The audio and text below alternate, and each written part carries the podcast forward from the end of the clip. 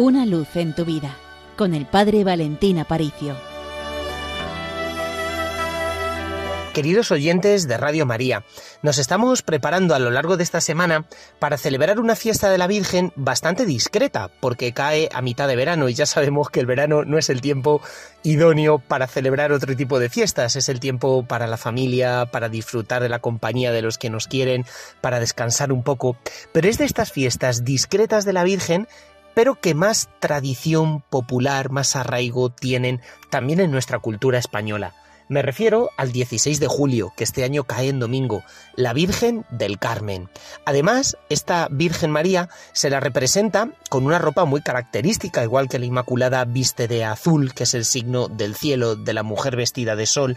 La Virgen del Carmen viste el hábito marrón de la orden carmelita, por eso siempre aparece con un manto marrón.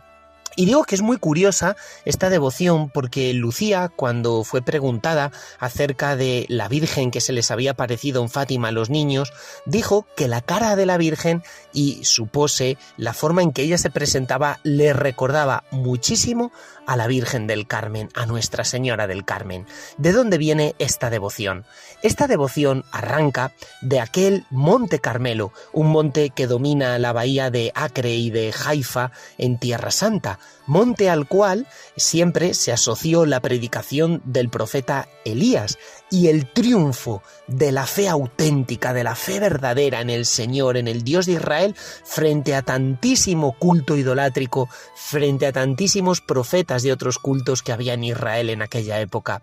De esta manera el Monte Carmelo aglutinó desde los primeros siglos de la era cristiana un montón de eremitas que se retiraban allí, eran una especie de eh, monjes que buscaban una vida apartada, solitaria, no tanto comunitaria, por eso les llamamos eremitas, que se retiraban allí para rezar, hacer penitencia y recordarnos a todos que si estamos en esta tierra es de paso, pero que nuestra auténtica casa es el cielo. Bueno, y en esto consiste la devoción a la Virgen del Carmen. Siempre se nos ha contado que ella es la que saca las almas benditas del purgatorio, las almas de nuestros familiares y amigos difuntos del purgatorio y las lleva al cielo. Ella nos está recordando que tenemos una casa y una casa que es el cielo y que por tanto nuestro corazón tiene que estar atado al amor de nuestro Creador y no a las criaturas. Podemos hacer que nuestros ojos se pierdan y fijen su atención en las cosas de la tierra, en aquello que no cuenta, en aquello que no importa, pero no